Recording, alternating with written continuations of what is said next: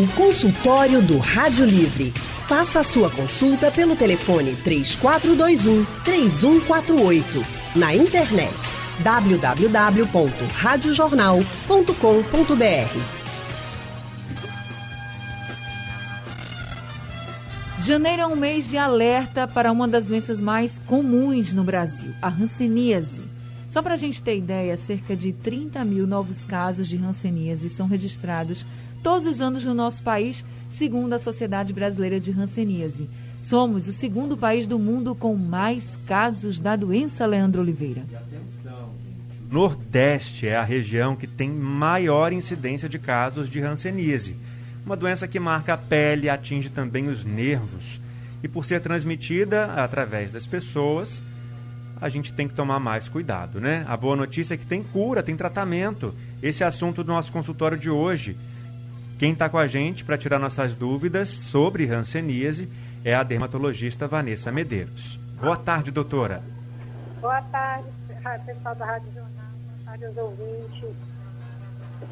Boa tarde, doutora Vanessa. Seja bem-vinda ao consultório do Rádio Livre. A senhora nos ouve bem? Vocês estão me ouvindo bem? Sim, sim. Uhum. Estamos lhe ouvindo agora bem melhor. Muito obrigada ah, por vou, estar com a gente. Peraí, eu vou mudar aqui a posição do. Está, está ótima a ligação agora, viu? Está melhor assim? Oh, tá melhorou. bem melhor, bem melhor. Muito tá. obrigada, viu, doutora, por estar com a gente. Quem também é nossa convidada hoje para falar sobre hanseníase é a médica dermatologista Jaci Santana. Boa tarde, doutora Jaci. Boa tarde. Boa tarde a todos. Boa tarde, Anne. Boa tarde, Leandro. Boa, Boa tarde, tarde, doutora. Boa tarde, seja bem-vinda ao nosso consultório.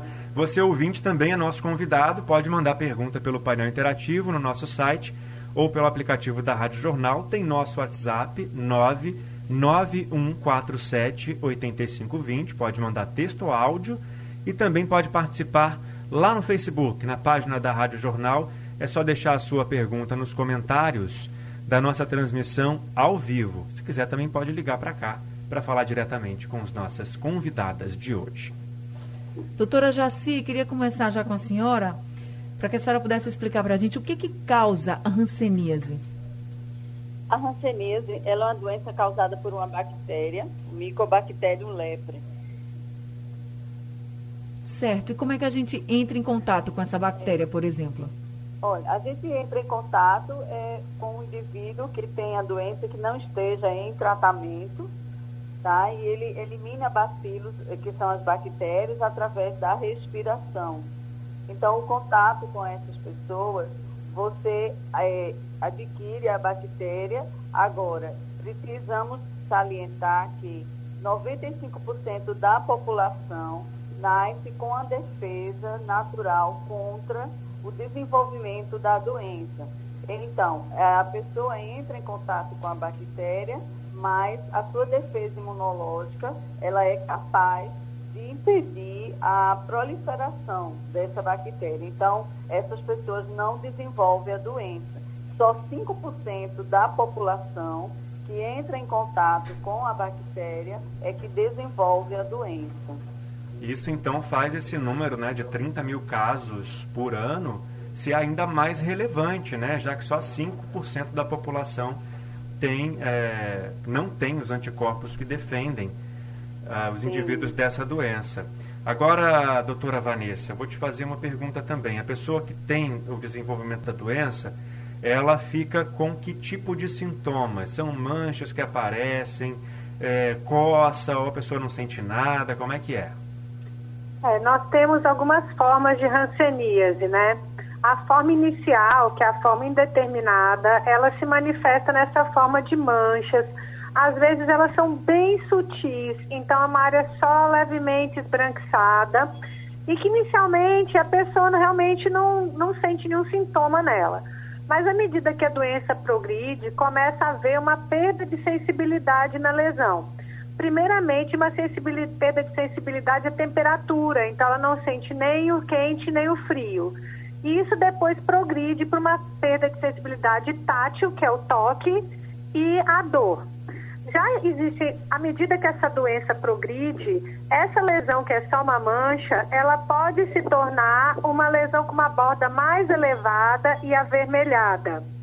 Existe também uma segunda forma, que é a forma vichoviana, que é uma forma mais grave, onde muitas vezes não são vistas manchas, nem essas lesões de borda elevada. A pele ela vai ficando um pouco mais endurecida, às vezes com uma alteração de cor, às vezes brilhante. Isso vai acontecendo de uma forma difusa. Então é importante que a pessoa, é, caso ela note alguma coisa diferente na sua pele, como por exemplo uma orelha mais gorda, a perda das sobrancelhas, alguma sensação de formigamento nas mãos e nos pés, que ela seja avaliada para hanseníase. E sempre tem sintomas, doutora? Então, essas fases iniciais, onde tem só a mancha, o sintoma inicialmente é só na mancha. Com o tempo, começa a haver um acometimento dos ramos nervosos, principalmente os periféricos, que ficam nas mãos e nos pés. E aí começam sintomas inespecíficos, como às vezes um formigamento, às vezes uma sensação de fisgada, às vezes queimação. E muitos pacientes procuram, investigando várias coisas, como alteração de vitamina ou doenças neurológicas. Muitos acham que estão com diabetes, porque o diabetes também tem a neuropatia periférica, mas no final é hanseníase. Essa forma disseminada, o paciente sente menos sintomas, nesse sentido, às vezes neurológico, porém ele vai tendo esse aspecto de infiltração, onde a pele vai ficando mais lisa, brilhante, às vezes é uma pessoa que não tem ruga, e a orelha vai ficando bem gordinha e a sobrancelha pode ter uma perda dos pelos na região lateral. Mas não tem casos assim, por exemplo, de uma pessoa que entrou em contato com a bactéria, que desenvolveu a hanseníase e que não tem sintoma nenhum. Não existe isso? Geralmente não. É, se isso aconteceu, ela curou. O nosso organismo ele pode ter vários tipos de imunidade frente à hanseníase. Mais ou menos como a gente está vendo agora com a Covid, né? Cada paciente reage de um jeito. Então, uma pessoa ela pode entrar em contato com a bactéria e curar. Um vai entrar em contato, ele vai tentar conter essa bactéria. Então, ele vai fazer lesões mais localizadas as lesões de pele e as lesões neurológicas mais localizadas. O que não tem imunidade contra a bactéria nenhuma, ele vai desenvolver essa forma disseminada. Uhum. A doutora Jaci, gente, ela é especialista em hanseníase e tem esse título de especialista pela Sociedade Brasileira de Dermatologia. Doutora Jaci, qual é o perfil dos pacientes que hoje apresentam esses sintomas que a gente acabou de ouvir a doutora Vanessa falando? é, Leandro, é, na população, o sexo masculino ele é mais acometido tá, pela doença e é, a população, geralmente é a população que tem um índice é, socioeconômico mais baixo. Mas, diante da situação do Brasil, a gente tem visto também muitos casos em pessoas que têm um nível socioeconômico melhor. Entendeu? Então, nós temos pacientes Atendemos pacientes tanto no, no hospital, no público, como também pacientes em consultório privado, sendo acompanhados em tratamento. Uhum. Isso tem alguma relação com aglomeração? Sim, tem relação com aglomeração. Então, assim, pessoas que vivem, convivem num ambiente, é, um grande número de pessoas, famílias grandes, né? Num ambiente pequeno, um convívio íntimo, prolongado, essa é a regra. Mas a gente também tem visto casos em pessoas de um nível socioeconômico melhor, que não vive tão aglomerado. Livre para informação, música, serviço. Rádio Livre para você. O consultório do Rádio Livre. Faça sua consulta. Ligue 3421 3148. Rádio Jornal na internet. www.radiojornal.com.br. Consultório Rádio Livre hoje falando sobre hanseníase e nossas convidadas são as médicas dermatologistas. A médica doutora Jaci Santana, ela que é hansenóloga e tem o título de especialista pela Sociedade Brasileira de Dermatologia e também a médica dermatologista Vanessa Medeiros, ela que é doutora em medicina tropical e professora de dermatologia na Universidade Federal de Pernambuco. Então, doutoras, agora a gente vai conversar com uma das nossas ouvintes, a Sônia da Mangueira, que está na linha com a gente. Sônia, muito boa tarde para você. Boa tarde, Anne. Boa tarde, Leandro. E boa tarde, as doutoras. Eu queria fazer uma pergunta. Eu, eu de vez em quando, quando eu tenho assim, contrariedade, aí aparecem as manchinhas roxas no corpo. E faz anos que eu tô com uma mancha na coxa esquerda, que ela está vermelhinha faz tempo já, muito tempo. Eu fui para a médica, para a minha clínica, e ela tocou com a pontinha da caneta, perguntou se eu sentia, eu disse, sinto. Mas a mancha continua lá e ficou aquela parte grosseirazinha, ficou como quem quer criar uma casquinha. E não saiu mais, está no mesmo lugar, não cresceu de tamanho, continua do mesmo jeito. Eu gostaria de saber se eu tenho que procurar uma dermatologista para ver esse caso. Muito Sônia, obrigada. dona Sônia, quanto tempo a senhora tem essa mancha? faz muito mais que três anos, faz é, uns três anos eu vou botar assim. Certo. Então vamos saber aqui da doutora Jaci Santana. Doutora Jaci, qual a orientação que a senhora Sim. dá para a Sônia nesse caso? É, Sônia, essas manchinhas roxas que você disse que aparecem quando você tem raiva, tal, isso aí não é ranceníase, tá? As lesões de ranceníase, elas não vão desaparecer espontaneamente. Só desaparece com o tratamento. Essa outra lesão que você falou, que a médica tocou com a caneta, essa aí vale você ter uma investigação maior. Procurar um dermatologista para testar realmente as sensibilidades, porque na rancenise a gente tem áreas de dormência ou é, de alteração de sensibilidade. Você não sente o frio, não consegue distinguir o frio do quente, o, a sensação dolorosa também pode estar alterada, então precisa ser examinada nesse sentido. Essa outra que não desaparece, que você tem há muito tempo. Tá certo, obrigada, doutora Jaci. Obrigada também a Sônia pela participação. Leandro. Doutora Vanessa, como é que é o tratamento? Uma vez que o paciente foi diagnosticado com a hanseníase, qual é o primeiro passo do tratamento e quais são os seguintes? É, quando o paciente é diagnosticado, nós justamente separamos eles em dois grupos.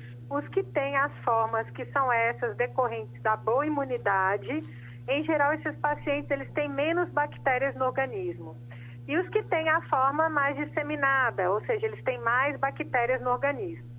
Os que têm menos bactérias, o tratamento é parecido, porém o que modifica é o tempo. Então, é utilizada a associação de três antibióticos, que são antibióticos específicos, não adianta tomar um antibiótico de farmácia. E esses antibióticos, eles também têm dosagens específicas que variam um pouquinho. Então, tem uma, uma vez no mês em que se toma uma dose maior. Nas formas com menos bactérias, você toma durante seis meses. E nas formas com mais bactérias, se toma durante um ano porque a quantidade né, de é, é, bactérias que você tem que matar é maior. Doutora Jaci, a senhora falou para a gente que a pessoa entra, essa transmissão entre as pessoas, no caso da hanseníase, ela é feita porque uma pessoa que está com a hanseníase vai estar com a bactéria e aí a outra acaba entrando em contato com essa bactéria e acaba pegando a doença. Mas como é que é feita essa transmissão?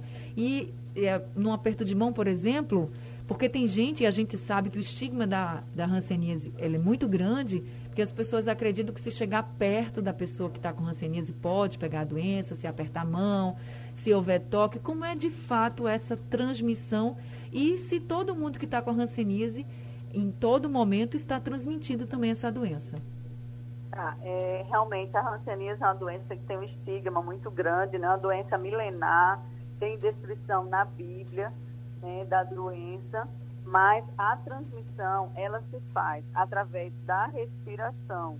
Então, a pessoa que tem a bactéria, que tem bastante bactéria, como a, a doutora Vanessa falou, que tem, é, ela transmite, ela pode, elimina mais bactérias e através da respiração, a outra pessoa e está em contato, respirando junto dela, então ela pode, ela adquire a bactéria e pode ou não desenvolver a doença, como eu falei, porque porque 95% da população tem a defesa natural contra a doença. Então, não é todo mundo que entra em contato com a bactéria que vai desenvolver.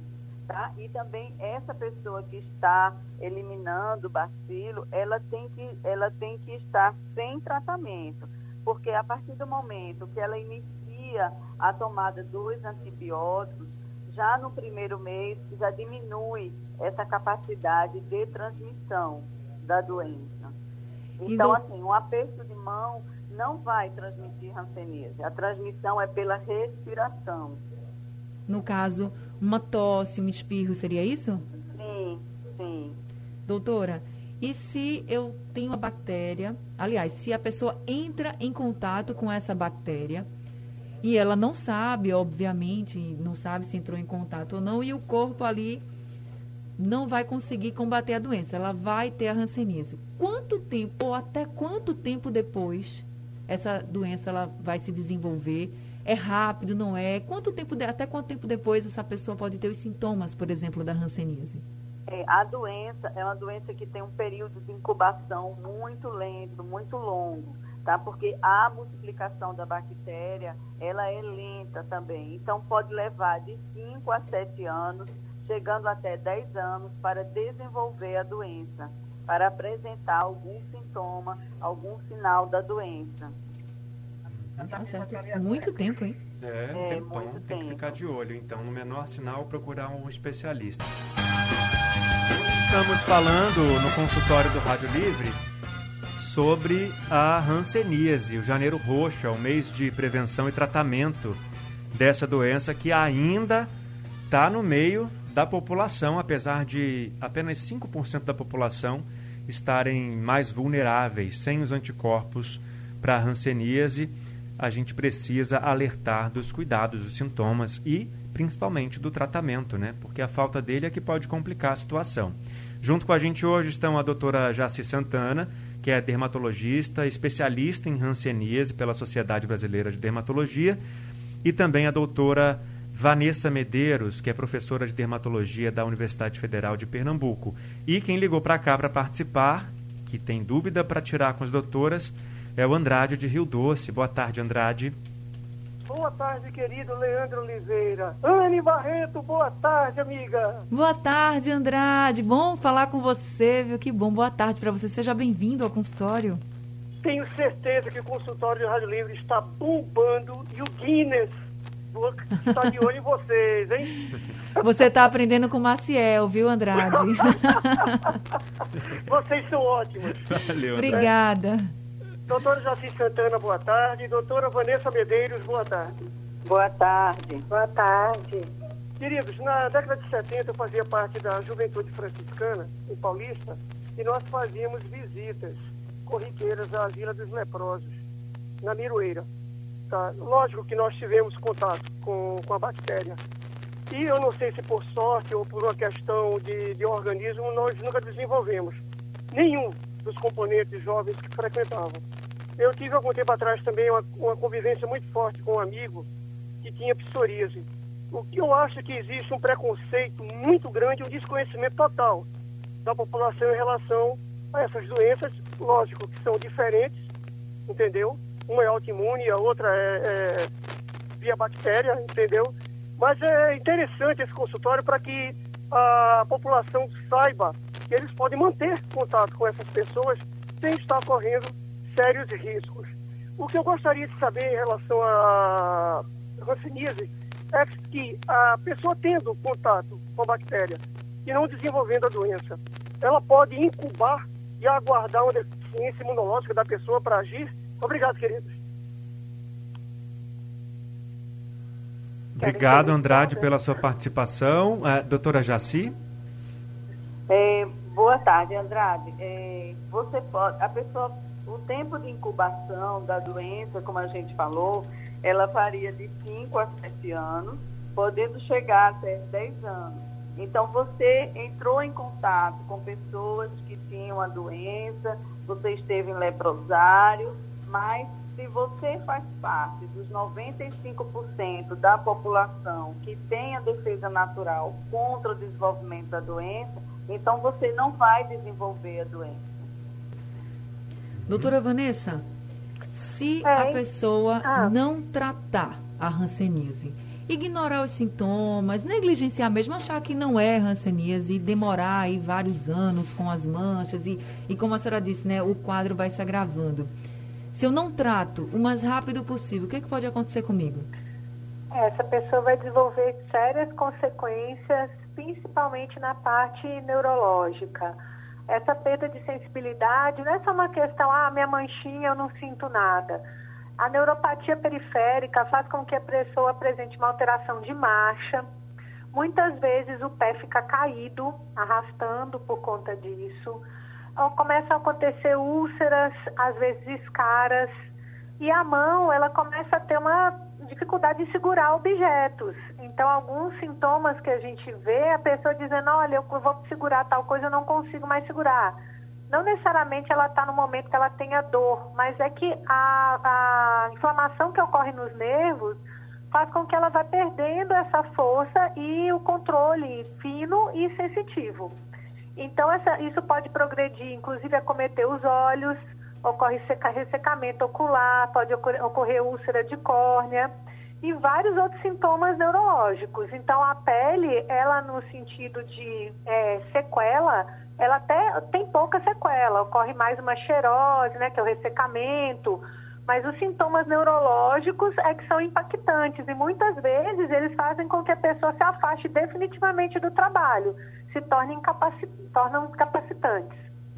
Quando chega numa fase como essa, que já está bem avançada, tem algo que se possa fazer que reverta o quadro ou não é uma sequela? É, vai depender. Alguns pacientes, quando eles começam a tratar, é, você ocorre às vezes até uma piora do quadro neurológico por causa da inflamação que já está muito grande, tem muita bactéria no nervo, mas esse quadro pode ser recuperado. Porém, se já houver uma sequela motora muito grande, e ocorre também, nos casos mais dramáticos, né, aqueles muito avançados, a questão de haver até uma perda das pontas dos dedos, né? Que a gente vê, às vezes, nos filmes antigos, né, falando sobre a doença. Então, assim, nesses quadros extremamente avançados, realmente não vai haver recuperação. A pessoa vai ter que depois passar por uma reabilitação com ortopedista, neurologista. É, às vezes tem que fazer pequenas cirurgias para liberar os nervos, como síndrome do túnel do carpo. Mas algumas sequelas vão ser definitivas. Quanto mais cedo tratar, men- menor a sequela definitiva. Doutora Jaci, o paciente pode encontrar no SUS o tratamento para essa doença, para hanseníase? Ele está disponível na rede pública? É, o tratamento ele é gratuito, tá? Ele é disponível no SUS. No momento a gente está vivendo uma situação muito triste na hanseníase que é a falta desses medicamentos. Então, os pacientes que estavam em tratamento, ou pacientes que nós estamos dando diagnóstico, nós estamos sem a medicação para fornecer. Inicialmente, houve essa, essa defasagem, essa falta de medicação aqui no Brasil por uma questão de logística mesmo, de desabastecimento. O que foi passado para nós é que pelo Ministério da Saúde, é que em virtude da pandemia, então teve dificuldade desses medicamentos virem, porque são fornecidos pela OMS. A Organização Mundial de Saúde é quem distribui. Então, nós tivemos esse desabastecimento e depois, quando foi para regularizar o tratamento, houve uma contaminação em um dos antibióticos. E aí teve que ser recolhido todos os, os as cartelas. Então, no momento, nós estamos sem medicação para esses pacientes, mas esse tratamento é gratuito, é fornecido pelo SUS. Certo, doutora, obrigado. Tem como prevenir, doutora Jaci? Olha, a prevenção seria a gente melhorar as condições de saúde né, da população, melhora do saneamento básico, melhora do, do desenvolvimento humano, melhor das condições sociais. Essa seria uma forma da gente prevenir a doença. Os países da Europa que conseguiram eliminar a hanseníase, eliminaram por uma melhora na condição de vida das pessoas. Né? Então é isso que a gente precisa nos países em desenvolvimento, é melhorar a condição social da população. Isso entra saneamento básico, assistência à saúde, diagnóstico precoce. Isso é que é, é o que é a forma de prevenir. Olha, a ouvinte Maria de Boa Viagem, no painel interativo, está perguntando o seguinte. Ela quer saber por que, que uma pessoa de uma casa ela pode pegar a doença e outra não pode pegar a doença, pode não ser infectada pela, pela doença. Na verdade, foi o Wellington do Recife que perguntou isso. Doutora, pode responder, doutora Jaci. Ah, isso é justamente pelo que a gente falou no início, a questão da defesa natural, né? de que algumas pessoas, 95% da população, tem, nasce com a defesa natural contra a doença. E 5% da população não tem. Então, numa mesma casa, você pode ter uma pessoa que entrou em contato e desenvolveu a doença, e outro que não tem. Entrou em contato, mas não desenvolveu a doença. A gente fa... também, Pode falar, doutora Jaci, desculpa. Como também, por outro lado, existem casos familiares, né, de uma família, várias pessoas da família têm, porque essa defesa natural, isso também é determinado geneticamente. Doutora Vanessa, José de Petrolina está perguntando se calor e umidade podem acelerar a transmissão, se são fatores de transmissão também. Sim, é, existe um maior desenvolvimento da bactéria nos ambientes quentes e úmidos. É, tem uma relação com a questão da conurbação urbana, então a situação de moradias né, em condições precárias, muito próximas, a ausência de um tratamento correto da água, é, a presença de várias pessoas ou várias famílias residindo no mesmo ambiente, né? Tudo isso vai aumentando a transmissibilidade. Então, alguns países, historicamente, eles conseguiram reduzir a taxa de transmissão de hanseníase somente melhorando as condições de moradia, principalmente nas regiões urbanas. E se a gente não tem essas condições, gente, também a aglomeração, a doutora Jacia e a doutora Vanessa também explicaram que é outro fator que pode né, acelerar essa transmissão. Se a gente não tem essas condições adequadas todas, que a gente sabe que em muitas cidades, em muitos bairros, comunidades, a gente não tem, então a gente precisa ficar ainda mais atento a todos os sinais e sintomas que as doutoras já falaram aqui pra gente, como as manchas, por exemplo. Então, tudo que você vê em você, corre para o especialista para saber exatamente que você tem que começar o tratamento o mais rápido possível. Doutora Vanessa e doutora Jaci, muito obrigada por esse consultório de hoje, por todas as orientações que vocês trouxeram para a gente. Ah, eu que agradeço. Obrigada, Anne. Obrigada, Leandro. E obrigada aos ouvintes. Muito obrigado, viu, doutora Jaci, doutora Vanessa, por todos os esclarecimentos no consultório de hoje. Se você pegou agora no finalzinho o consultório, não tem problema, dá para ouvir tudo de novo daqui a pouco, dá para compartilhar o conteúdo que fica disponível no site da Rádio Jornal e também nos aplicativos de podcast. Além disso, o consultório do Rádio Livre é reprisado na programação da Rádio Jornal durante a madrugada. Sugestão ou comentário sobre o programa que você acaba de ouvir, envie para o e-mail ouvinte@radiojornal.com.br ou para o endereço Rua do Lima 250, Santo Amaro, Recife, Pernambuco.